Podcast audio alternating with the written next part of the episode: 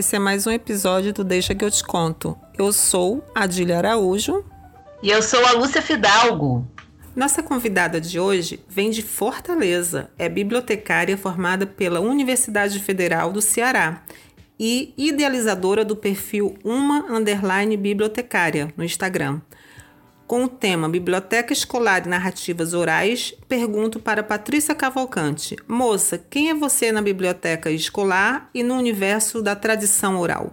Sou a Patrícia, sou bibliotecária há quase sete anos, mais ou menos, bibliotecária escolar. escolar. A Patrícia, ela é uma apaixonada desde a época da faculdade pela área da biblioteca escolar e decidiu que ia trabalhar nessa área, por mais árduo que fosse, exatamente por esse motivo, de ser tão difícil, de ser tão complicado de se trabalhar em biblioteca escolar por conta da desvalorização. Eu ouvia muitas pessoas falando sobre isso e eu decidi que ia ser ali que eu ia trabalhar, sair da minha zona de conforto. E foi na biblioteca escolar que eu me descobri como uma narradora de histórias. Agora eu pergunto para você e a Lúcia também, né, para a gente começar o nosso debate, o que nós podemos falar sobre narrativas orais? O que são, na verdade, narrativas orais para o nosso público? As narrativas orais, né, a narração de histórias, acho que primeiramente a gente tem que pensar nela do ponto da partilha. Partilhar a história, do partilhar conhecimentos, do partilhar experiências, para daí compreendê-la melhor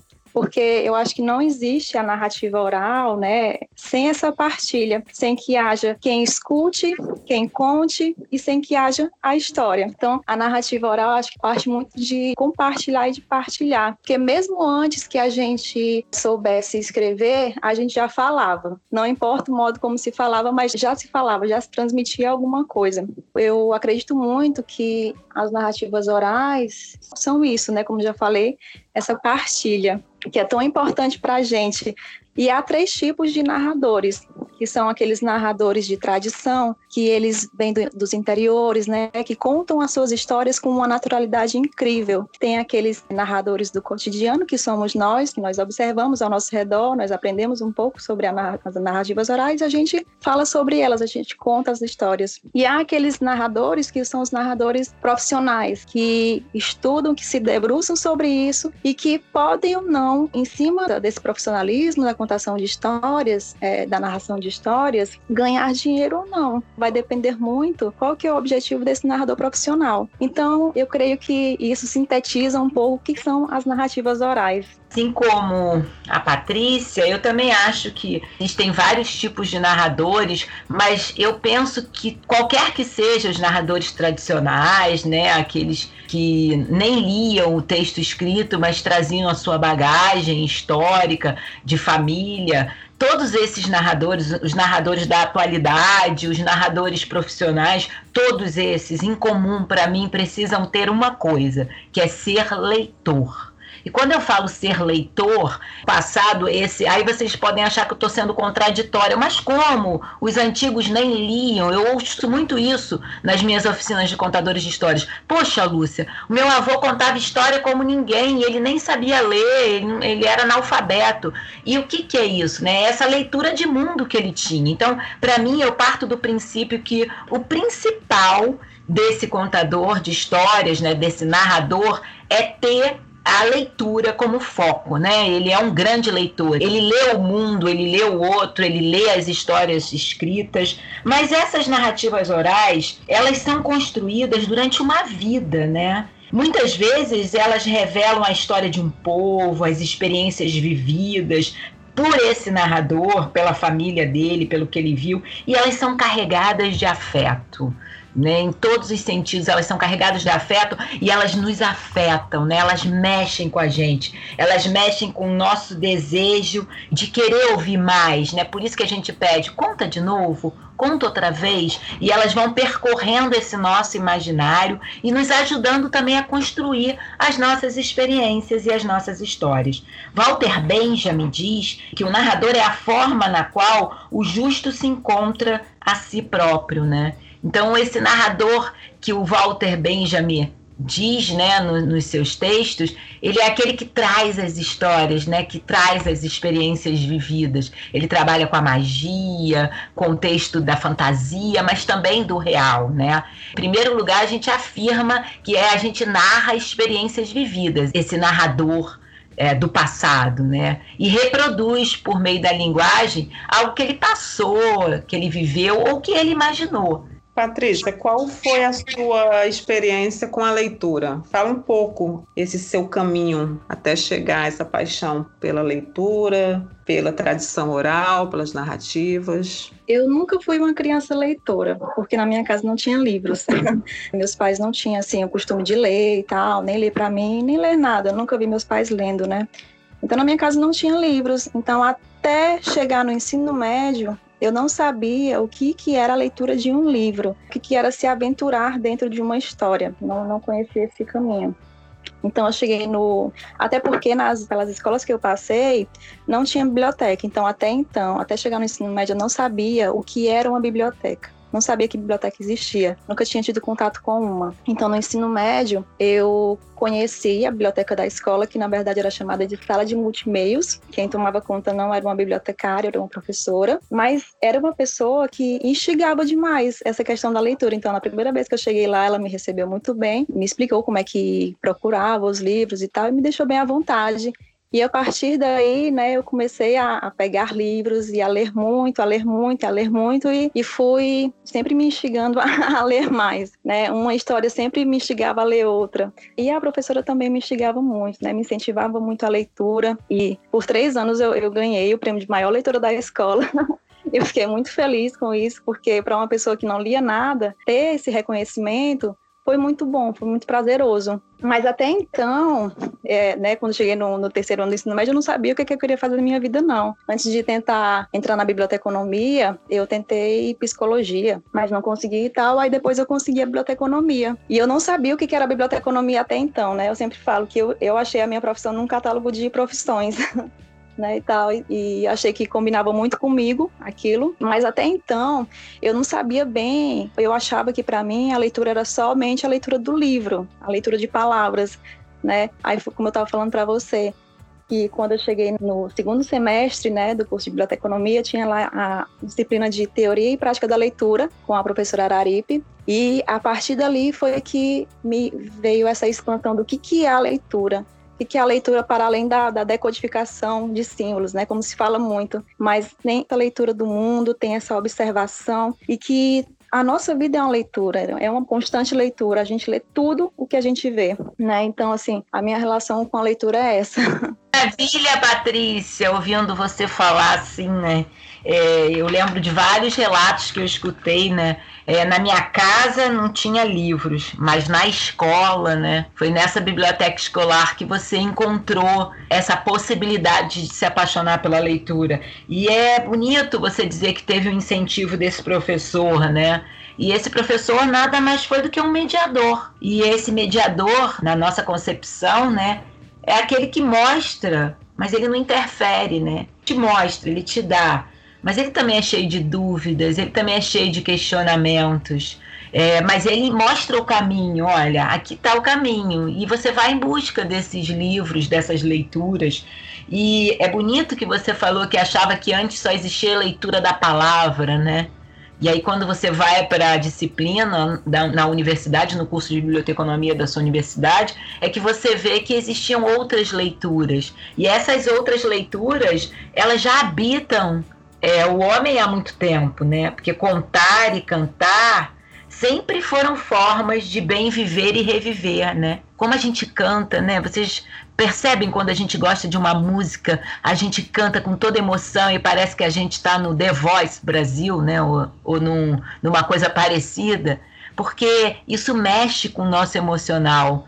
É, vocês já se perceberam assim, contando uma história dentro da biblioteca e se viram tão envolvidas que por vezes pensaram ser um personagem daquela história ou ter vivido aquela história? Já viveram isso? Eu faço um curso de contadores de histórias, né, de narração de histórias, E a professora, que é a Tamara Bezerra, ela fala muito sobre. Tamara, querida Tamara, tem, desculpa, eu tenho que falar, porque ela é uma querida, amada amiga que agora está em Portugal, não é isso, Patrícia? Isso, isso. Querida, é muitos beijos para ela, para Cecília, filha dela, que é uma grande contadora também, mas continua, só para dar aquela, aquela saudade imensa da Tamara.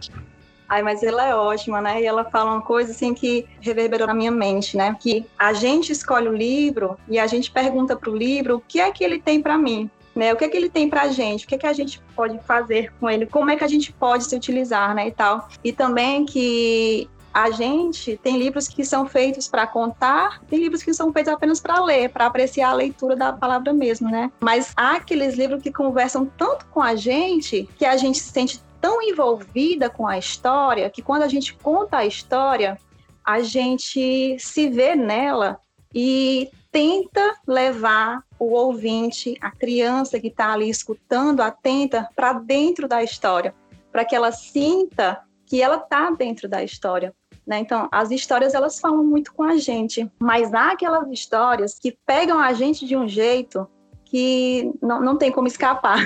Acho que essa é a melhor definição. Não, tem histórias que não tem como escapar delas, é, são feitas para serem contadas, elas pedem para serem contadas, e quando a gente dá toda a nossa dedicação à história, quando a gente se dedica realmente a ela, há uma transformação ali dentro do ambiente que a gente está contando, sabe? E a gente vê isso nos rostos das crianças, né? Quando elas conseguem, a cada mistério, a cada momento, a cada pausa, assim, se, aquele momento de identificação com a história, as expressões, as emoções que elas colocam para fora, assim, de forma tão genuína, e aquilo dá a sensação de que, primeiro, a gente fez algo bem feito, e segundo, de que aquela história realmente entrou dentro da gente de um jeito e a gente conseguiu passá-la da melhor forma que a gente poderia passar. É, isso que você falou me faz lembrar muito o que a Lúcia sempre falou pra gente nas nossas aulas, a paixão, né? A paixão pela leitura, a paixão pelos livros e o envolvimento, né, com a história, com o que você conta e a verdade. Eu acho que também tem essa importância, você acreditar, né? Então, a partir do momento que você acredita que aquela história mexe com você em algum sentido, você se apropria apropria daquela história, né? Daquela narrativa, daquele conto, e você se faz entender da melhor forma possível, e é justamente isso que você falou, e é gratificante ver as crianças, a expressão facial, os, os olhinhos brilhando, querendo participar, sejam crianças fase pré-escolar, sejam crianças fundamental 1, fundamental 2 e por que não crianças do ensino médio também, né? Porque no fundo, no fundo somos todos crianças quando estamos diante de uma história que nos fascina. Eu lembro que o meu avô era um grande contador de histórias, né? Eu chegava do colégio, o meu avô sempre tinha uma história para contar para mim, para o meu irmão, e a gente sempre acreditava nas histórias. Aí teve um dia que ele contou a história que ele foi caçar, né? Olha só, que ele estava no mato, foi caçar e viu o saci, e o saci pediu fumo para ele. E a gente falava, mas vovô, como assim? Você viu o Saci? E ele contava aquilo com tanta verdade que a gente realmente acreditava que ele tinha visto o Saci e que o Saci tinha pedido fumo para ele, né? Porque o Saci tem um cachimbo e tudo, e a gente acreditava nisso. Então, assim, é muito disso mesmo, é da paixão, é você se sentir parte daquela história, entendeu? Então você toma o personagem para você quando você toma o personagem para você, as narrativas elas se tornam encantadoras e é o que encanta. É isso que eu penso. Agora, eu queria perguntar para você e para Lúcia qual a importância da tradição oral para a organização dos grupos sociais. A contar história é coisa tão antiga quanto o homem, né? Dizem que os homens já nasceram contando. Eu creio que esse ato de contar para essas sociedades é para não deixar morrer uma tradição, é, para a gente se afirmar, para a gente se mostrar presente. É, eu penso que esse contar está nesse sentido, né? Esse contador, essas histórias precisam sobreviver para mostrar a marca de um povo, né? Porque como é que a gente teria acesso a isso se não fosse através da oralidade muitas vezes, né? A gente sabe que muitas histórias que chegaram até nós hoje escritas, elas primeiro foram contadas, né? A Bíblia mesmo foi assim, né? As histórias foram contadas, relatos daquele tempo que foram escritos por alguém e trazidos até nós. E então essas narrativas, essa oralidade, ela é fundamental para não deixar morrer a história de um povo, né? Tem até uma frase que diz que eu conto história para não deixar morrer os meus sonhos, né? Mas eu conto história também para não deixar morrer a história de um povo, a história que foi construída, porque o Walter Benjamin diz que o narrador se encontra em vias de extinção, né? Esse narrar hoje não é mais como antigamente, né? Quem tem tempo para sentar e para contar, e quem tem tempo para sentar e para ouvir? Se as bibliotecas escolares, se as escolas, se os centros culturais não fizerem isso, né? Isso tende a desaparecer também, né? Dentro das famílias também isso é fundamental. Mas foi o que a Patrícia disse, eu não tinha livros na minha casa né? Foi o que você falou. Mas o meu avô me contava histórias e a gente duvidava daquilo. Eu também ouvi muita história de Saci. É, ao mesmo tempo que eu, eu duvidava, eu adorava acreditar. Sabe essa história de que a gente deseja acreditar? Porque é bom acreditar naquilo, é bom acreditar que aquilo é verdade, porque aquilo me fascina. Então, é, eu acho que essas sociedades precisam contar para reforçar as suas histórias e as suas tradições. Eu penso que seja isso. Eu acredito que as histórias elas realmente estão aí para não deixar que a cultura de um povo morra, que as histórias do povo não morram, né? As experiências, as suas guerras, né? As suas conquistas, tudo. Tudo isso é, acaba sendo passado através da oralidade, né? Através dessas histórias. E eu me lembrei muito daquele livro Fahrenheit 451, quando, um futuro distópico, há uma sociedade que odeia os livros e que eles precisam ser queimados pelos bombeiros ao invés de serem preservados, né? E dentro disso, uma sociedade começa a se criar para que essas histórias, né, que estavam sendo perdidas, elas possam ser resgatadas dessa loucura, dessa insanidade de, de acabar com o conhecimento que se encontra nos livros, né? Então, eles começam a decorar livros inteiros para que possam passar para a posteridade, para que a posteridade conheçam aqueles livros que um dia existiram, mas que foram apagados da história de uma forma muito bruta. Então, assim, o que seria, né, do, dos povos antigos, as suas histórias, se não fosse a oralidade? Porque um dia não existiu a palavra escrita. Então, tudo isso foi narrado de geração em geração, pais contando para os seus filhos, filhos para os seus filhos e daí por diante. E graças a Deus chegou um dia em que começou-se a desenvolver a escrita e essas histórias puderam ser registradas para que não fossem nunca mais perdidas, né? Porque com certeza muita coisa foi perdida. Com certeza nós não sabemos de muitas coisas que ocorreram nos tempos passados e a oralidade, ela nos ajudou a conhecer. Então, o que seria de nós se não fosse a oralidade? O que seria da nossa própria história se não fosse a oralidade, né?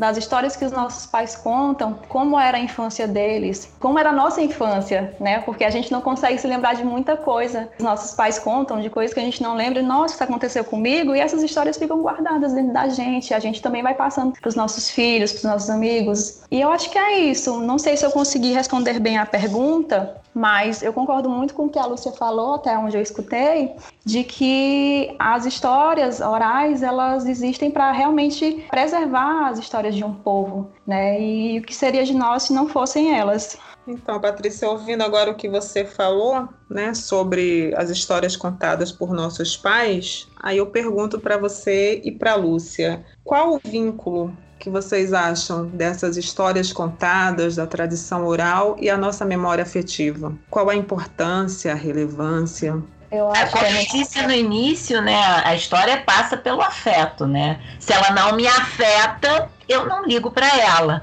E o contador, quando vai escolher para contar, ele precisa também se sentir envolvido nessa história, né? A gente está conversando muito sobre isso. E se ele já se envolveu, se ele foi afetado, se essa história mexeu com ele, certamente vai mexer com quem ele vai contar. Eu acho que o ato de contar já é um ato de amor, né? Quando eu falo de amor, eu não falo com a. É, as pessoas têm uma ideia de amor piegas e não tem nada a ver isso, né? É a questão do amor mesmo, do afeto, do aconchego. A história convida para isso. Então eu acho que essa relação ela é presente sempre, porque quando a gente fala assim, conta uma história para mim, a gente está querendo saber alguma coisa, a gente tem necessidade de alguma coisa, ou só da voz, ou só do encontro, ou mesmo que a gente quer saber. Conta a história de como a minha avó conheceu meu avô. Olha só. Você está pedindo alguma coisa relacionada a você,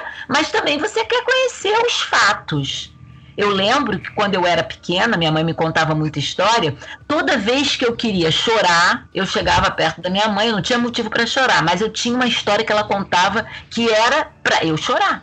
Então eu chegava para ela, geralmente era quando ela estava fazendo biscoito, que eu ia ajudar, e eu falava assim: "Mãe, conta aquela história que você sempre conta da menina os figos". Aí ela falava para mim assim: Ah, mas aquela história você vai chorar, você sempre chora. E eu dizia para ela: Não, mãe, eu prometo que eu não vou chorar. E ela contava e eu chorava. Então, essa narrativa, ela tem a ver com o momento que a gente está vivendo e com os sentimentos que a gente deseja sentir, né?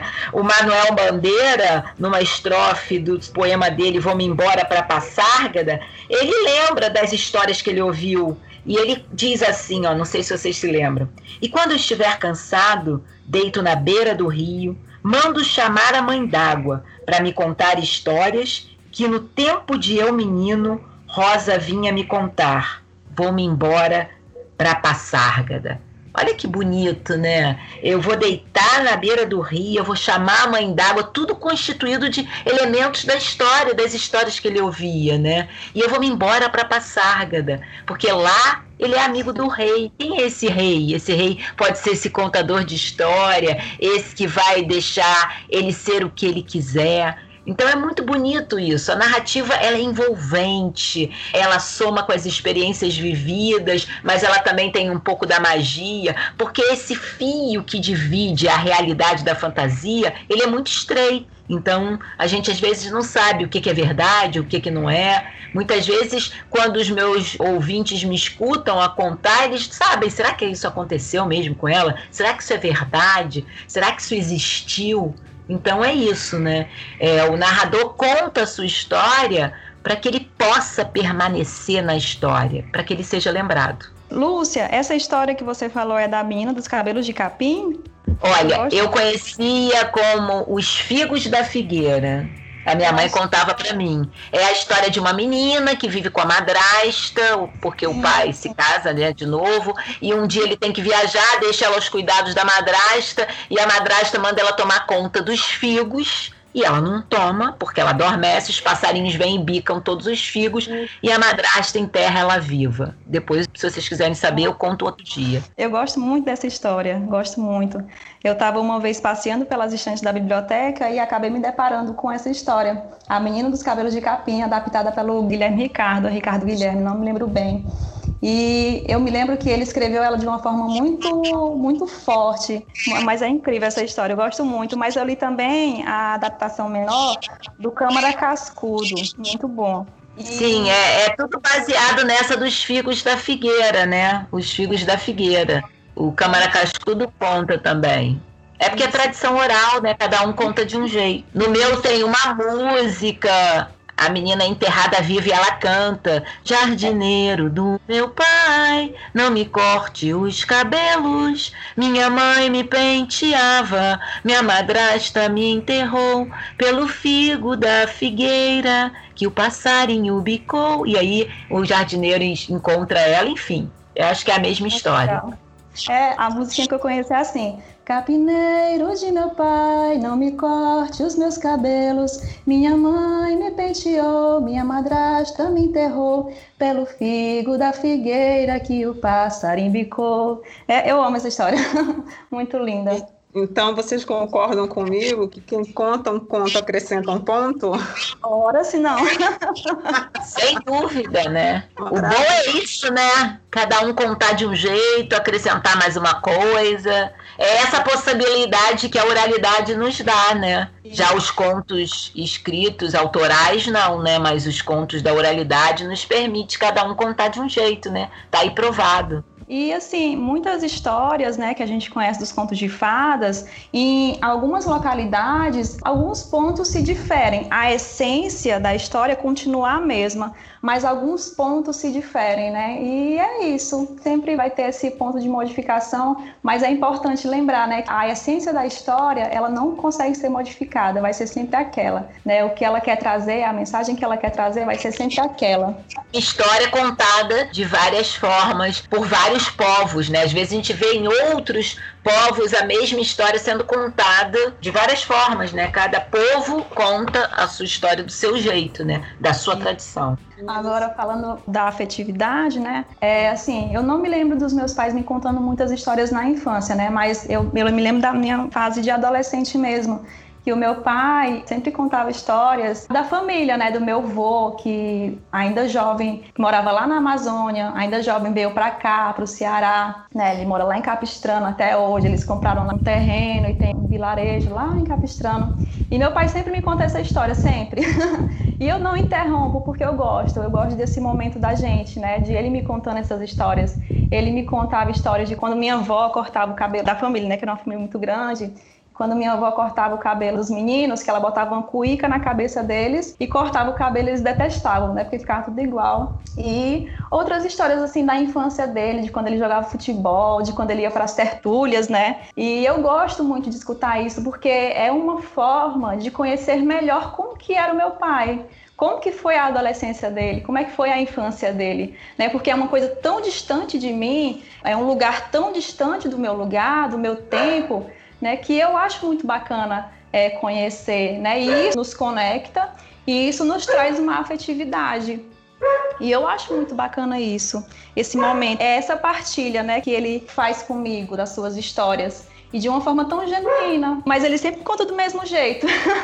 ele nunca altera nada, né? Porque eu me lembro de todas as vezes que ele fala assim de como que era, né, a vida dele no interior, depois também quando ele veio para cá, para a cidade, né? E ele nunca altera nada, ele sempre conta do mesmo jeito. E eu tenho prazer de escutar todas as vezes que ele fala. E isso é muito bom, essa conexão que a gente consegue ter através das histórias. É maravilhoso isso, né? Que eu penso também, assim, quando você falou do Saci, né? Que você ouvia, encontro do Saci, eu acho que também te conta, percebe que se o mundo real está complicado, a gente tem outras possibilidades de criar outras realidades que não são as nossas, né? A história, o contador, ele pode fazer isso, né? Permite a ele essa possibilidade, por exemplo, como foi falado na poesia, né? É, de visitar a Passárgada, de ser amigo do rei, né? De permitir que esse cotidiano não seja tão medíocre ou repetitivo ou triste, mas que seja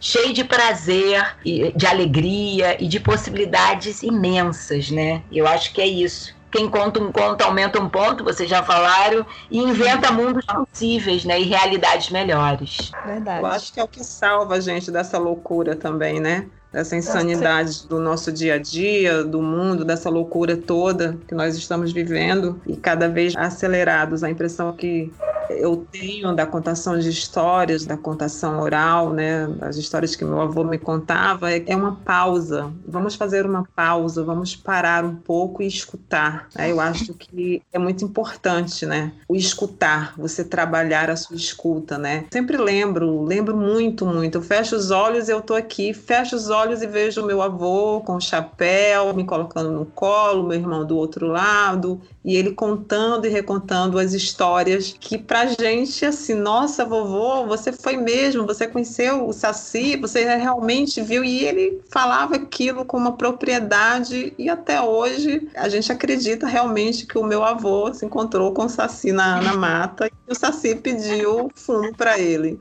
Mas assim, é lindo, entendeu? Assim, é muito lindo. Eu acho que é uma forma de amor, né? Você se doar para outra pessoa. No caso, eu vejo muito o meu avô nesse sentido de doação mesmo. Vou doar para os meus netos, sem ele mesmo saber, porque ele não tinha tantos estudos assim, mas ele é, sabia muito da vida, né? Então ele sempre contava. Então, para mim, era um ato de amor justamente o que a Lúcia falou, era de doação, era o momento que ele tinha, era quando a gente chegava da escola, antes do almoço, estava naquela, ah, cheguei da escola agora, eu tô cansada, mas não quero tirar o uniforme, não quero guardar a mochila, e meu avô falava assim, então venham aqui, vamos ouvir uma história. Era um abraço, um abraço em forma de contação de histórias. Então, deixa eu perguntar uma coisa para vocês duas que trabalham dentro de uma escola, na biblioteca escolar. É, a gente sabe, né, que esse mundo corrido, né, claro que a gente está vivendo um momento diferente, né, com essa pandemia,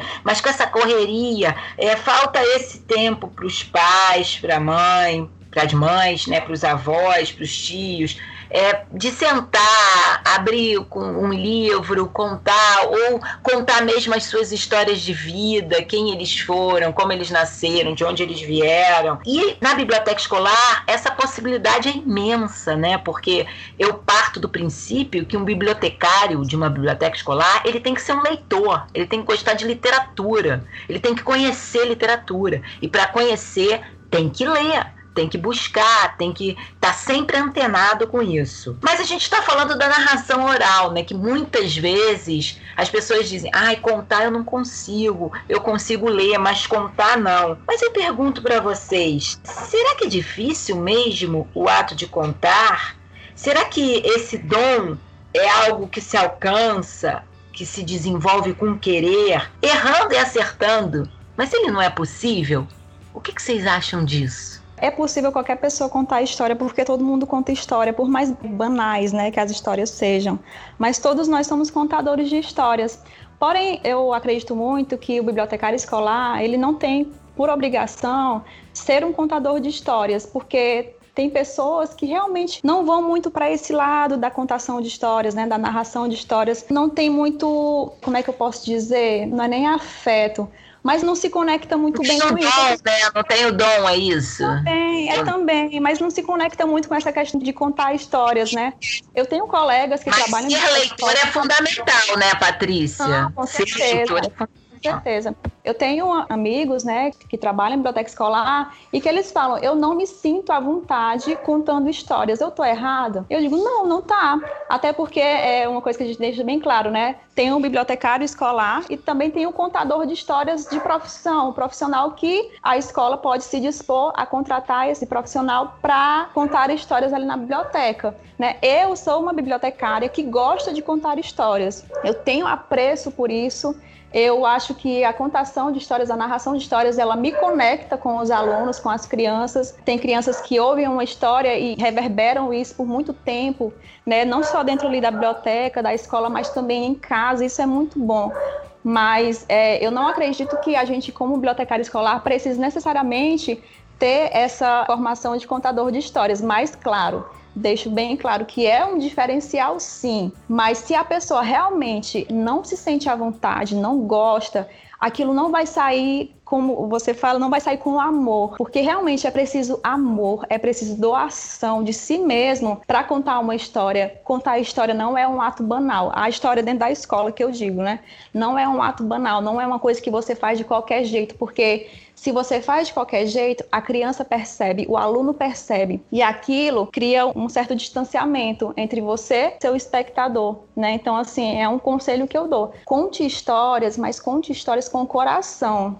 Não conte só com a boca né? Conte de verdade, conte como se você estivesse dentro daquela história, vivendo aquela história e amando o que você está contando, porque só assim a gente vai conseguir passar a verdade daquela narração daquela história, né? Não é uma coisa que deva se fazer de qualquer jeito. Eu acredito nisso que você falou pelo seguinte, eu não consigo fazer a contação de histórias oral, assim, né? Eu sempre preciso da mediação de leitura, sempre com o livro. Então eu acho que para passar essa verdade, eu acredito sim que o contador de histórias ele tem um dom. Na minha percepção, ele tem um dom. Quando eu escuto a Lúcia contar uma história, escutei você contar a história, escuto a Lúcia cantar, escuto você cantar, eu reconheço um verdadeiro contador de histórias. Então, eu já assim, eu não me coloco nesse altar do contador de histórias, porque é um lugar muito rico. Além de prática, você pode praticar, sim, você pode aprender, sim, mas é o que você falou.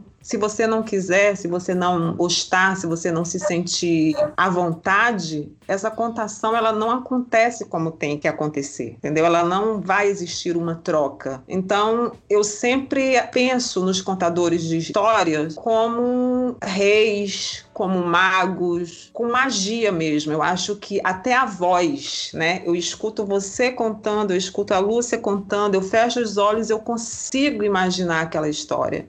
Então, para mim, nem todo bibliotecário é um contador de histórias. Nem todo bibliotecário nasceu para ser bibliotecário escolar. Eu acho que a gente tem essa dificuldade de admitir, né? Eu conheço amigos também que trabalharam em bibliotecas escolares e falaram: eu não me identifico com as crianças. Ok, tudo bem. Você não se sente à vontade, que a criança ela é aquilo mesmo. Ela te pergunta, ela vai falando e se ela achar que você não está falando com o seu coração, com a verdade, ela te questiona. Então assim o contador de histórias, para mim, na minha concepção, é um dom. Por mais que você pratique o canto, é a voz, as falas e tudo, você tem que ter o dom.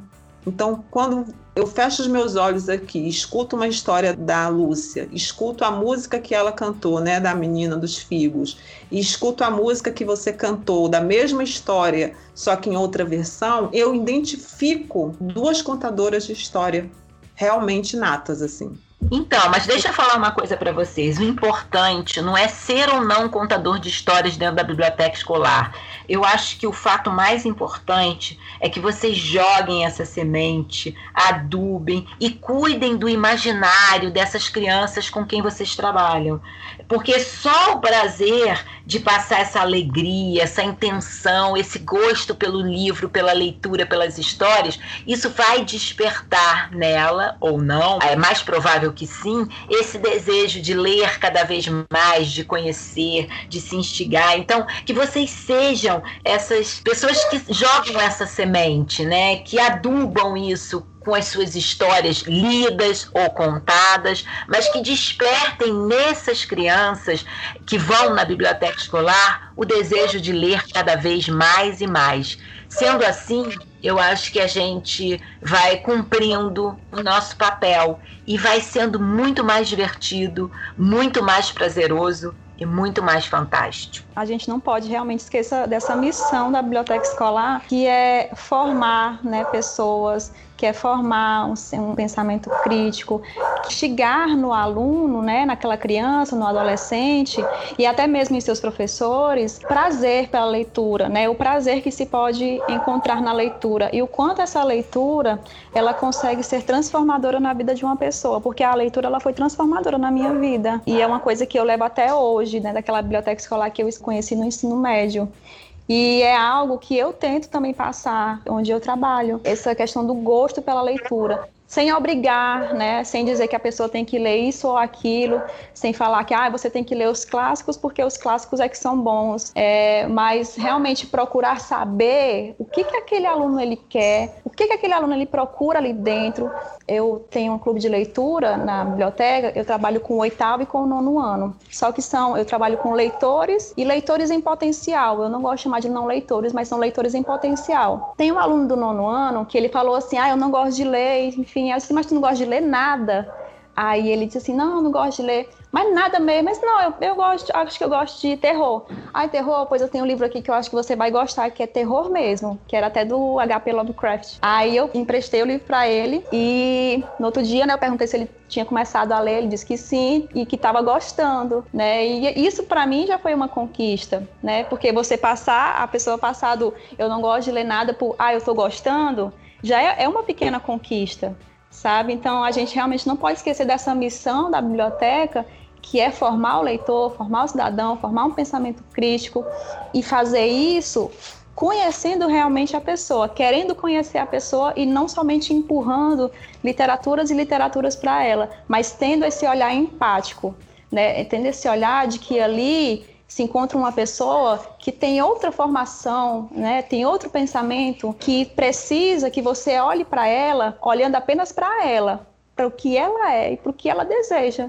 Né? Eu acho que, que isso é importante, isso é primordial dentro de uma biblioteca escolar. Isso aí, é essencial. É, acredito muito nisso e a gente briga muito por isso, né? Não é à toa que a, a biblioteconomia é amor e luta sempre, né? Porque a gente sabe o quão difícil e quando a gente vai para a biblioteca escolar isso se torna mais difícil ainda. Meninas, a gente está chegando ao final. É, ah. Agora nós. Ah, que pena! Mas a nossa mediação de leitura hoje vai ser feita pela Patrícia. Uhum. O livro que ela escolheu foi O Presente Mais Importante de Todos, do autor David Cohen, da editora FTD. E eu pergunto para você, Patrícia, qual o presente mais importante de todos? Era uma vez uma menina chamada Ama. Ela morava num vilarejo localizado em um grande vale na África. A mãe de Ama estava tendo um bebê. No jardim, a menina esperava ansiosa por notícias. Aproximando-se do jardim, vovó Cici, com um sorriso afetuoso, lhe disse: Você tem um irmãozinho e o nome dele é Azize, que quer dizer amado. Nesse momento, toda a ansiedade que estivera contida em Ama transformou-se numa grande alegria, como assim, ai, como se fosse uma revoada colorida de borboletas. Ah, eu tenho um irmãozinho, ela pensou. Naquela tarde, o povo do vilarejo veio trazer presentes para comemorar o nascimento da nova criança. Ama também queria dar um presente ao irmão. Dê amor a ele, disse vovó Cici com um sorriso afetuoso. Esse é o presente mais importante de todos. Naquela noite, Ama sonhou com esse presente tão importante chamado amor, que ela poderia dar ao seu novo irmãozinho. Sonhou que o amor era suave como uma nuvem branca para o bebê Azize dormir no macio. E depois ficava assim brilhante, como uma estrela reluzente que sempre o protegeria da escuridão. Na manhã seguinte, depois de pegar água no poço, Ama saiu em direção ao grande vale. À procura desse importante presente, Ama andou e andou. Pelo caminho, encontrou um pássaro tecelão empoleirado no galho de uma acácia. Ama perguntou ao pássaro se ele sabia onde ela poderia encontrar o presente tão importante chamado amor. Mas o pássaro não sabia. Ama continuou andando e no caminho encontrou uma girafa mastigando as folhas de um arbusto espinhoso. Ama perguntou se a girafa sabia onde ela poderia encontrar o importante presente chamado amor, mas a girafa também não sabia.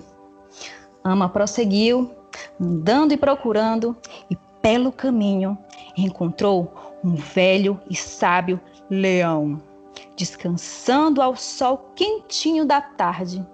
Ama perguntou ao sábio e velho leão se ele sabia onde ela poderia encontrar o importante presente chamado amor.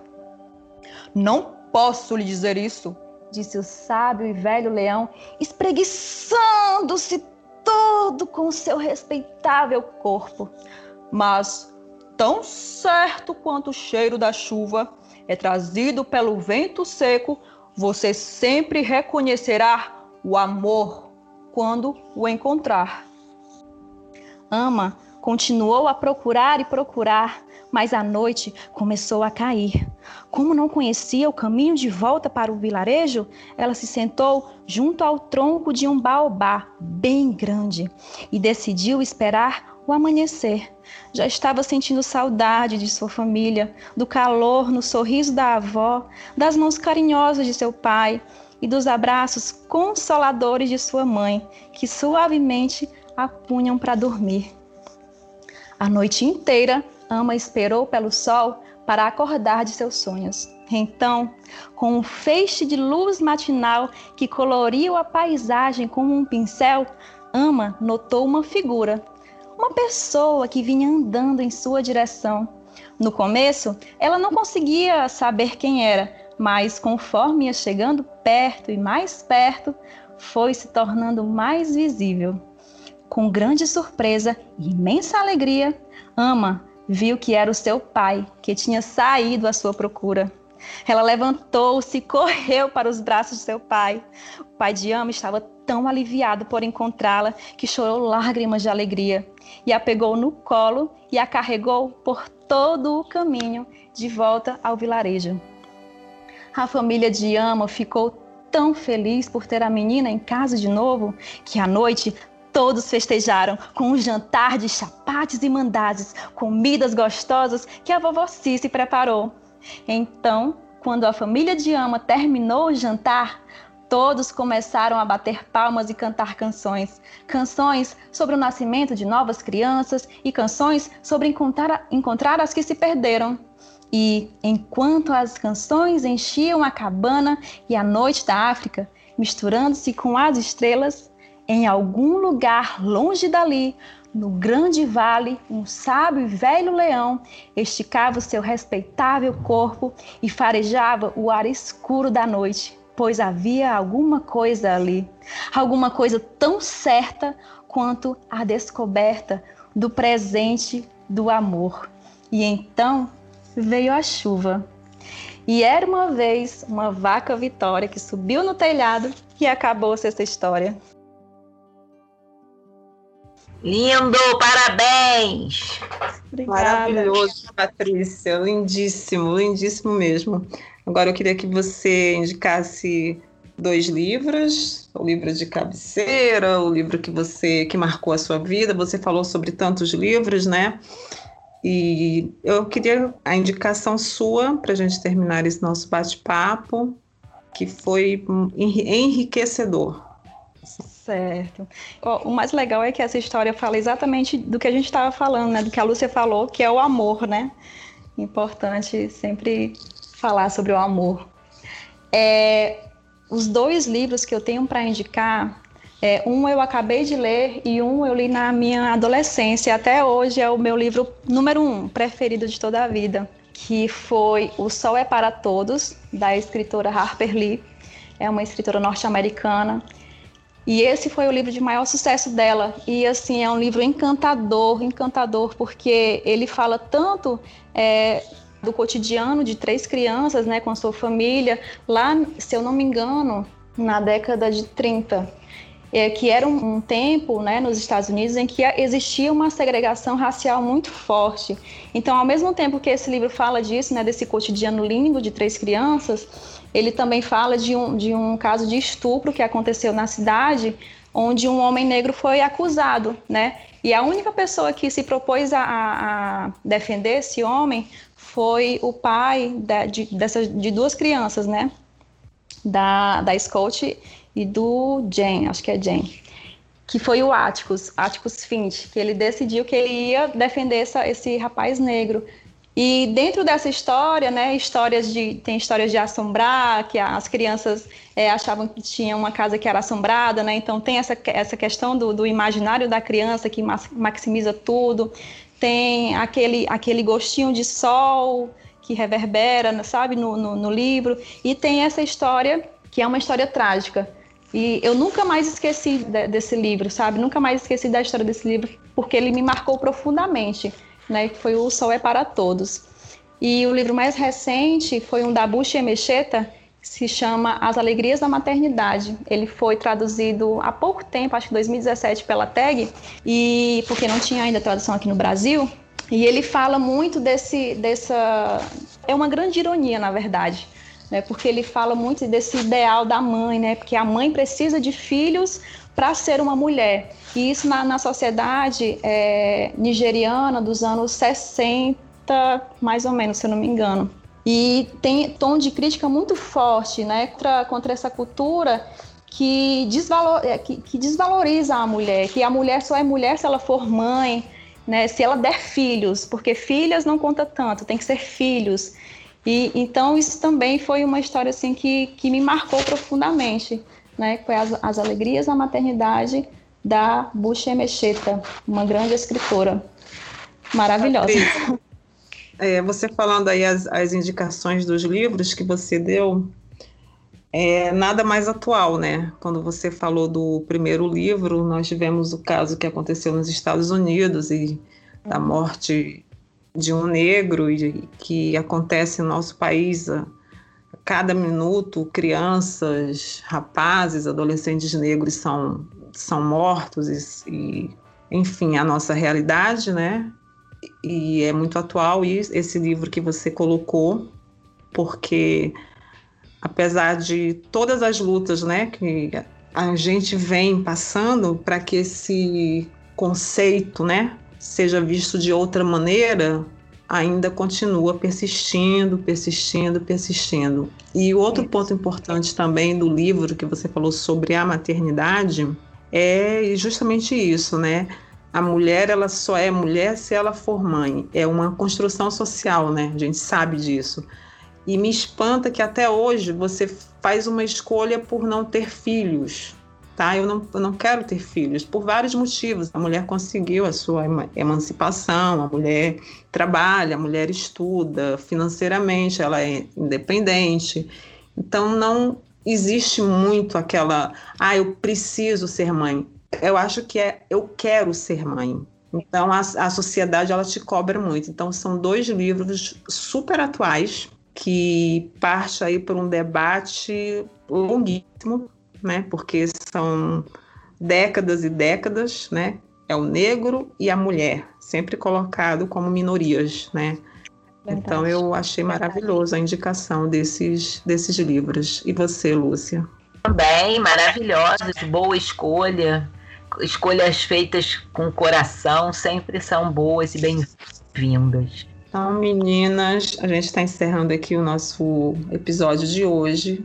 Espero que nos encontremos em outras histórias, em outras contações. E Patrícia, foi muito bom tê-la como nossa convidada, foi muito bom conhecer a sua história, foi muito bom saber de tudo que você pensa em relação à contação de histórias, à escola, à biblioteca escolar, os livros que você escolheu. E foi maravilhoso, um prazer enorme, gratidão sempre, tá? E a gente está aí justamente para isso, para somar. Lúcia? Também gostei muito. Obrigada, Patrícia, por essa manhã encantada, com histórias, com lembranças. É, você falou de coisas muito importantes para a narração oral, para a biblioteca escolar. É, foi bom estar aqui com vocês duas, ouvindo as histórias de vocês e eu contando as minhas. Lembranças sempre nos preenchem muito, fazem parte da nossa vida. É bom voltar no tempo, é bom estar nesse tempo e esses recursos fantásticos da história estão sempre presentes dentro de mim e acho que dentro de vocês também. Boas histórias, boas leituras e até o próximo encontro. Adorei estar com vocês. Muito obrigada pela oportunidade, né, de falar um pouco sobre algo que me é tão caro. Eu sou muito apaixonada é, tanto pela área de bibliotecas escolares, quanto sou apaixonada pela área de narrativas orais. Né? São duas coisas assim que me tomam o coração por inteiro. E fico muito feliz por poder falar sobre isso. Agradeço demais o convite. Acho que é isso, gente. Muito, muito obrigada mesmo. O convite para o podcast veio no momento em que eu joguei uma ideia né, para a escola de fazer um podcast com os alunos do clube de leitura e veio bem a calhar, né? Também poder conhecer é, como que é a estrutura de um podcast, como que é fazer um podcast, como é que é participar de um podcast e principalmente participar dessa forma é, distanciada, né? Participando com pessoas que estão tão longe, mas que parecem estar tão perto, né? Então, assim, acho que tudo veio a calhar. Então, também fico agradecida por isso, porque o podcast né, que foi pensado lá para o colégio, ele tem muito essa intenção de incentivar é, a leitura dos alunos, que esses alunos possam incentivar também outros alunos através dessa ferramenta. Então, agradeço demais pelo momento aqui e pela partilha. Eu agradeço também, gratidão, agradeço a Lúcia sempre caminhando junto comigo, apostando, confiando, na confiança. E eu acho que é isso, né? A gente constrói pontes, né? E, e os laços. Então, os nossos laços estão unidos. Pela biblioteca escolar, pela contação de histórias, pela mediação de leitura, pela leitura, pelo livro. Foi maravilhoso. Gratidão, gratidão, gratidão. Tá? Obrigadão, gente. Beijão. Fiquem com Deus, as duas. Beijão. Até a próxima. Beijo. Até.